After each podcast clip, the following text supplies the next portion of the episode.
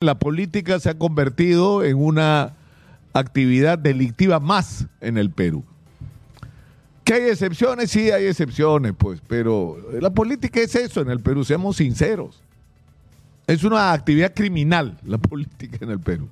Te juntas no para asaltar un banco, para asaltar el Estado peruano.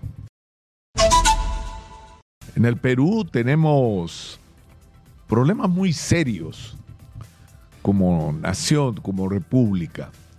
Es decir, no solamente eh, tenemos el drama de, de, no tener claro cuál es nuestro objetivo como país. Es decir, ¿a dónde es que queremos llegar dentro de 30, 40, 50 años? Y no tenemos claro a partir de eso, y por razones obvias, cuáles son los pasos que vamos a dar para lograr esos objetivos.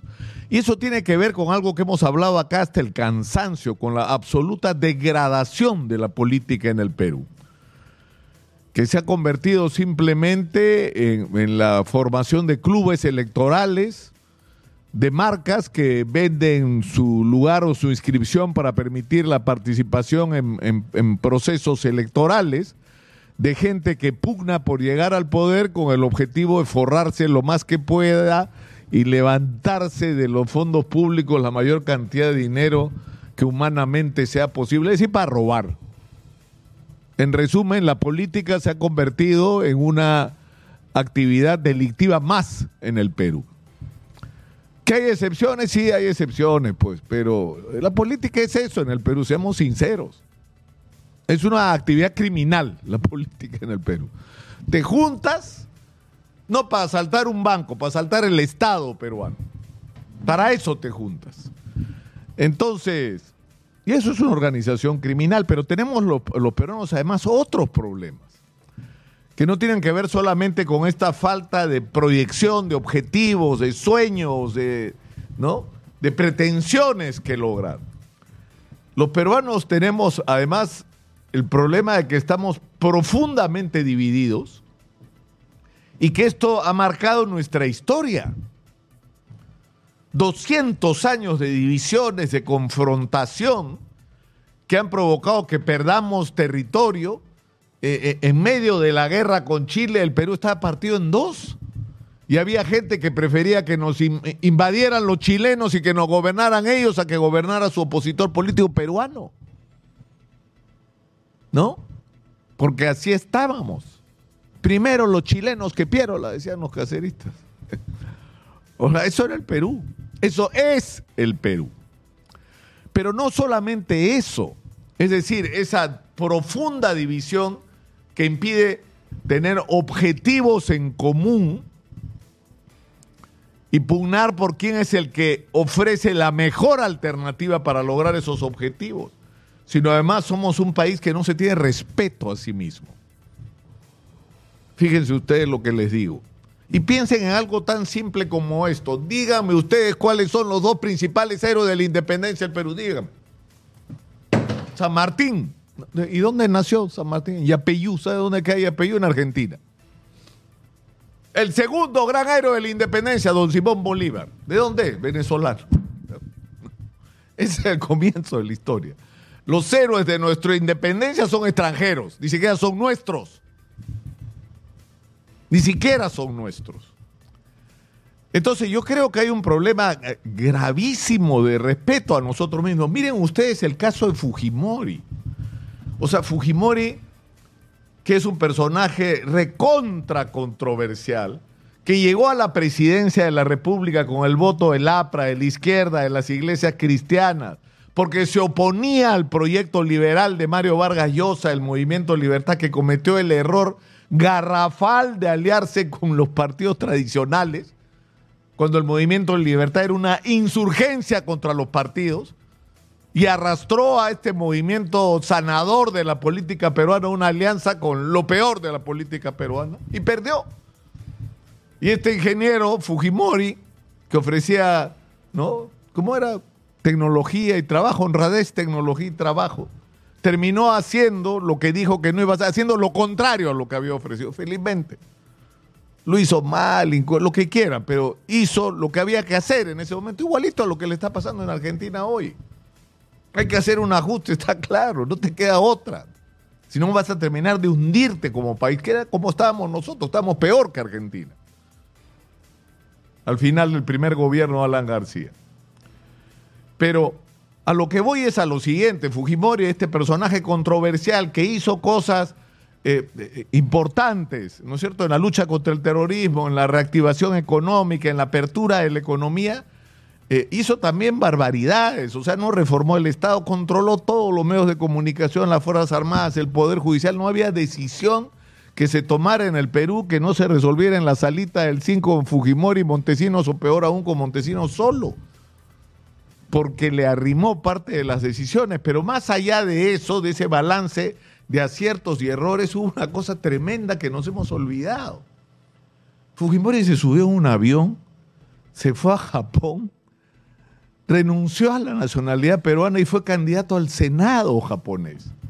Para ser candidato a una representación, tú no puedes ser extranjero en Japón. Tú tienes que ser japonés. Y para ser japonés tienes que renunciar a toda otra nacionalidad a toda otra lealtad, renunció a la lealtad al Perú y perdió. No, salió electo. Entonces, como no salió electo, le tocó el. Eh, bueno, se volteó y dijo: Bueno, me regresaré al Perú, pues porque si salía electo no lo volvíamos a ver. Entonces, a lo que voy es que eh, Fujimori para mucha gente es un héroe. Y yo insisto, ha hecho cosas correctas, importantes, ¿no es cierto? ha hecho también cosas que estuvieron mal, pero en fin, ¿no? Uno puede tener el balance que quiera, pero hay algo que no podemos dejar de tomar en cuenta, que es esa actitud hacia nuestra propia nacionalidad. O sea, estoy orgulloso de ser peruano, pero si me puedo sacudir y me vuelvo japonés, lo hago. No pudo, no le ligó. Y hay gente que se cuadra así.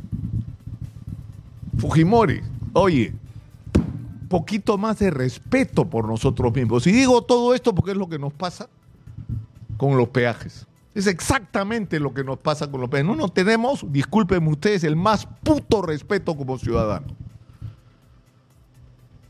Los criminales de Odebrecht y OAS vienen y se coimean no a uno, a dos alcaldes, a la alcaldesa Susana Villarán y al alcalde Luis Castañeda y a todos sus entornos y se apoderan de la principal fuente de ingresos de la Municipalidad de Lima, es decir, de la ciudad, es decir, de nosotros. Nos roban nuestra plata en nuestras narices por un sencillo que le dan a estas autoridades corruptas. Y hacen contratos que tienen una duración pues que es ridícula, 30, 40 años. ¿Dónde se ha visto que una concesión necesite ese tiempo para recuperar la inversión que han hecho y para tener una utilidad razonable. Está fuera de todo sentido técnico. Pero lo más importante de todo, esos contratos están construidos y esas concesiones sobre la base de la corrupción. Entonces nosotros, como somos respetuosos de nuestros compromisos, no podemos eh, violar los contratos que hemos firmado porque nosotros honramos nuestra palabra y somos estúpidos.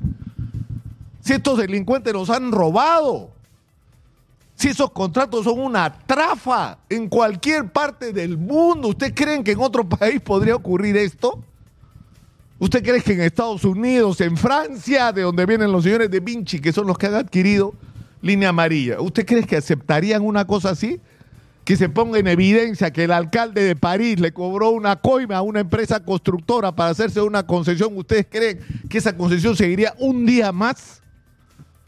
No, ¿Y saben por qué? Porque se respetan a sí mismos y a partir de eso se hacen respetar por los demás. Entonces nosotros no nos respetamos a nosotros mismos y tenemos que empezar a hacernos respetar. Y tenemos que estar todos juntos alrededor de esto. Pero no estamos juntos, pues. ¿Cuántos estudios de abogados de los más importantes del país están sirviendo a los intereses de quienes tanto daño le han hecho a la, a la ciudad de Lima, quitándole su principal fuente de ingreso. Y encima hacen lo que les da la gana, ¿no es cierto? No, que esté en el contrato 7 soles 50, no vas ahora por el peaje. O sea, la, gente pues, te pide prisionera que tiene que pagar cupos para entrar y salir de su distrito. Más o menos, esa es la situación. Entonces yo, yo creo que más allá de las formas, porque las formas siempre, eh, siempre hay soluciones, siempre hay respuestas. Para eso hay abogados inteligentes que en vez de estar trabajando para las grandes corporaciones que nos han acuchillado por la espalda y nos han robado, deberían estar trabajando para el Perú y para la ciudad de Lima, buscando la fórmula legal para acabar con, un, con dos contratos que son sucios y que son tramposos. Y quienes adquirieron luego los derechos sobre esos contratos sabían perfectamente en qué se estaban metiendo, por lo tanto son cómplices. Son cómplices, porque sabían de qué se trataba.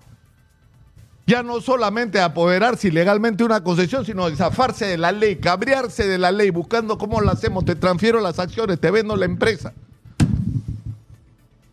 Entonces yo creo que la conclusión más importante, y con esto termino, es que ya es hora, ¿no? Y es hora de que nos respetemos a nosotros mismos y de que nos hagamos respetar. Y es hora de que tengamos un mínimo de orgullo como país. Porque no lo tenemos porque no lo tenemos. Punto. Soy Nicolás Lucar, esto es Hablemos Claro. Estamos en Exitosa, la voz que integra el Perú 95.5 de la FM en Lima.